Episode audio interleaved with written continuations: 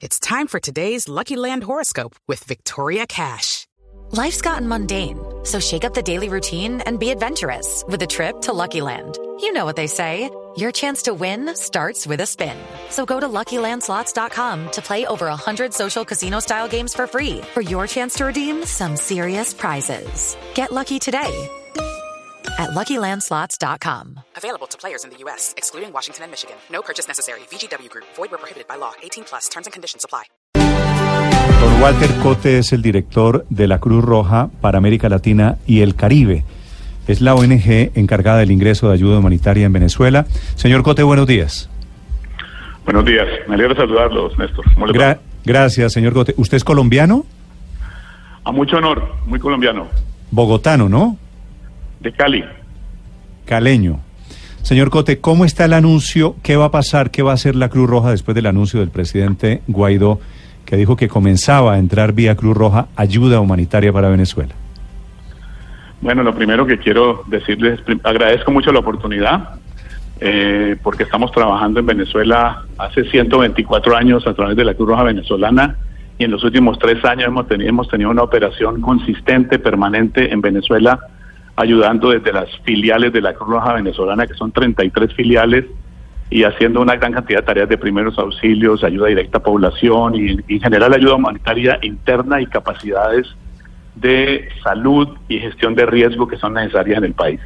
Lo que estamos haciendo ahora es aumentar, expandir la ayuda y hemos pedido, hemos, el presidente de la Federación Internacional tuvo contacto con todos los actores sociales y políticos del país para, digamos, que se entendiera nuestra ayuda como una ayuda neutral, independiente y autónoma y eso es lo que estamos haciendo. Entonces estamos expandiendo la ayuda, tenemos la necesidad de que se facilite la, la entrada de la ayuda que nosotros estamos llevando y eso se está acordando. Eh, Creemos que todo está funcionando en un proceso positivo. De hecho, yo estoy viajando a Venezuela hoy para revisar ya las cosas más concretas que tienen que ocurrir, pero básicamente estamos en un proceso que es, como les digo, de una ayuda neutral, independiente, autónoma, y es lo que estamos haciendo en este momento. Yo entiendo, porque conozco de cerca su trabajo, señor Cote, que la Cruz Roja no se mete en política, intenta enviar todo el día mensajes de que no está con nadie ideológicamente, que el tema es estrictamente social y humanitario.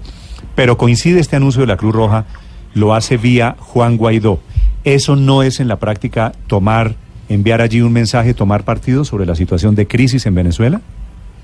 En absoluto. Nosotros en las conversaciones que hemos tenido con los diferentes actores del país pedimos precisamente la prudencia y el entendimiento de que nosotros actuamos eh, neutralmente.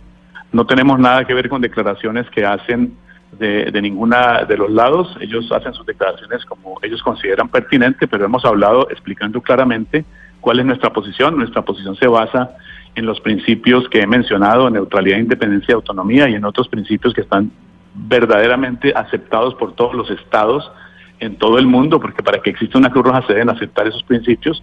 Nos basamos en, una, en el Código de Conducta Global, así que para nosotros lo primero es el imperativo humanitario y el, y el derecho de las personas a ser apoyadas sin ninguna discriminación.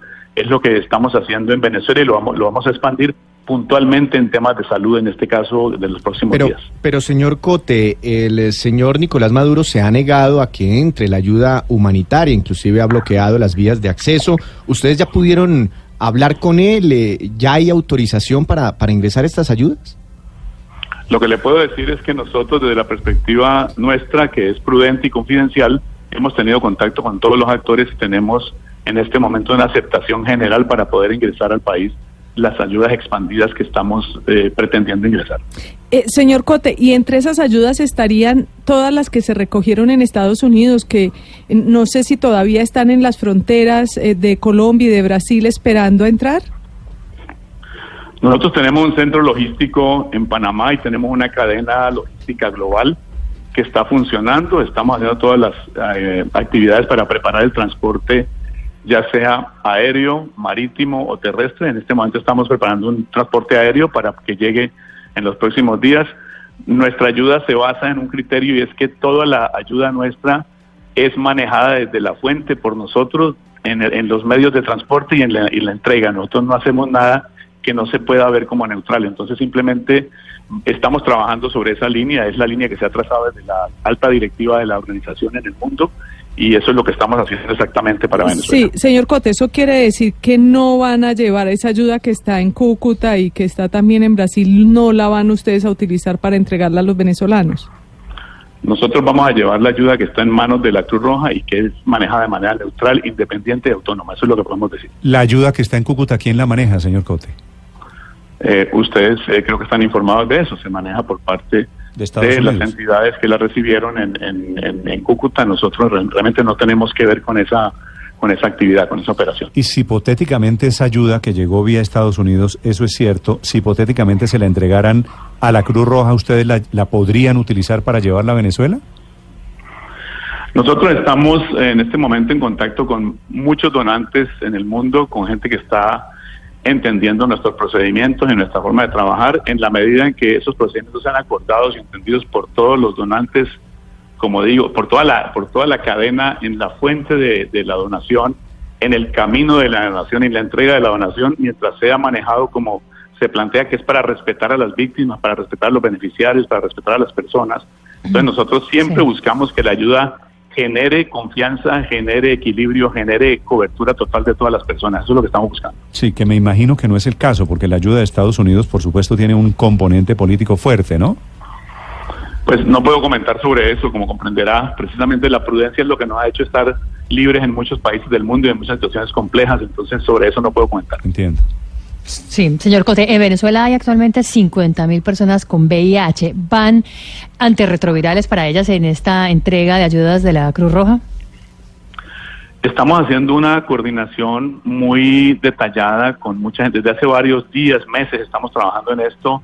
Eso, ese es uno de los temas complicados que hay que revisar en Venezuela, la disponibilidad de medicamentos concretos para los pacientes. Lo que la Cruz Roja ha propuesto es en la medida de sus posibilidades en nuestra red de ocho hospitales y 33 ambulatorios haremos toda la atención integral incluyendo algunas atenciones a personas que sufren el fenómeno del VIH-Sida y que la, enfermedad y que podemos ayudarlos de alguna manera con los eh, eh, retrovirales y todas las cosas que tenemos que trabajar. Pero estamos trabajando en eso, forma parte de la planeación de la logística que estamos haciendo para salud, para ayudar a las personas. Señor Cote, ¿ya tienen ustedes el visto bueno, la bendición del gobierno de Venezuela para que entre la ayuda? Como nuestra ayuda es independiente, autónoma y neutral, no necesitamos visto bueno, solamente necesitamos que haya un entendimiento y una claridad en lo que nosotros somos y hacemos y que se cumplan las normas que los estados han, han firmado y eso es lo que hicimos en Venezuela y lo hacemos en todas partes. Nosotros recordamos las normas que existen, que nos permiten ser neutrales e independientes, y los gobiernos y los actores políticos eh, y, sociales lo entienden y nos permiten hacer el trabajo que tenemos que hacer. Señor Cote, le pregunto acá desde Caracas, el presidente de la Cruz Roja eh, decía el viernes que los cortes eléctricos no eran una patología para que hubiese muertes en hospitales de las personas por esta causa. Le pregunto, ¿ustedes también van a ayudar en este tema en los centros de salud?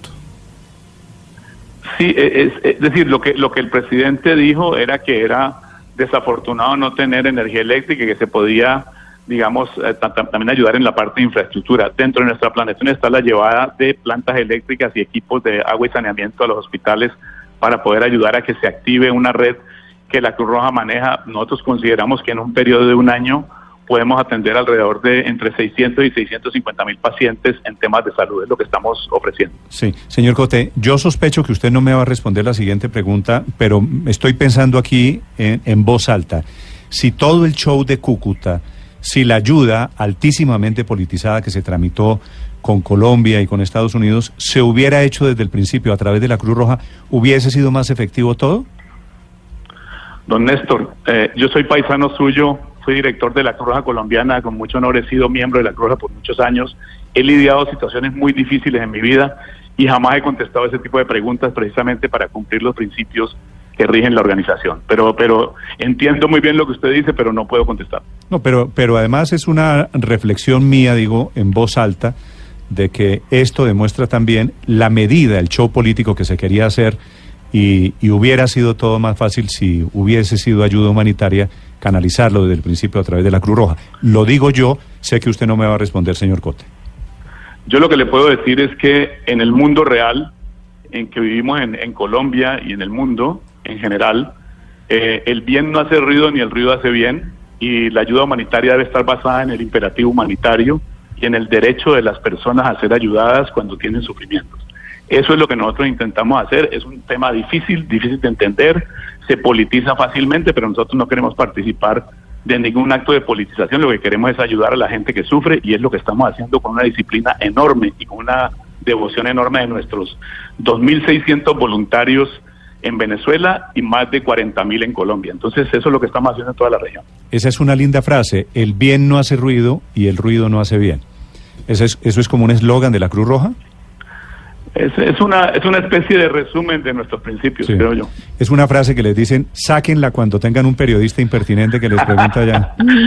No, no, nos dicen que siempre agradezcamos que la gente eh, tenga interés en el tema humanitario y que les recordemos siempre que ustedes también son un instrumento positivo de la reconciliación y de la ayuda a la gente y ojalá que informando bien podamos conseguir buenos donantes, buena ayuda y neutralizar la ayuda para que no se vuelva un discurso político. El derecho de la gente a ser ayudada es un derecho fundamental y entonces nosotros estamos buscando que eso pase. Señor Cote, me alegra reportar que la Cruz Roja se mete sin ningún interés político a ayudar a tantos venezolanos que lo necesitan. Gracias por acompañarnos. A ustedes, un placer y muchas gracias a todos. Es un colombiano, un caleño que dirige la Cruz Roja para América Latina y el Caribe, hablando del anuncio, la promesa de distribución de ayuda humanitaria para Venezuela.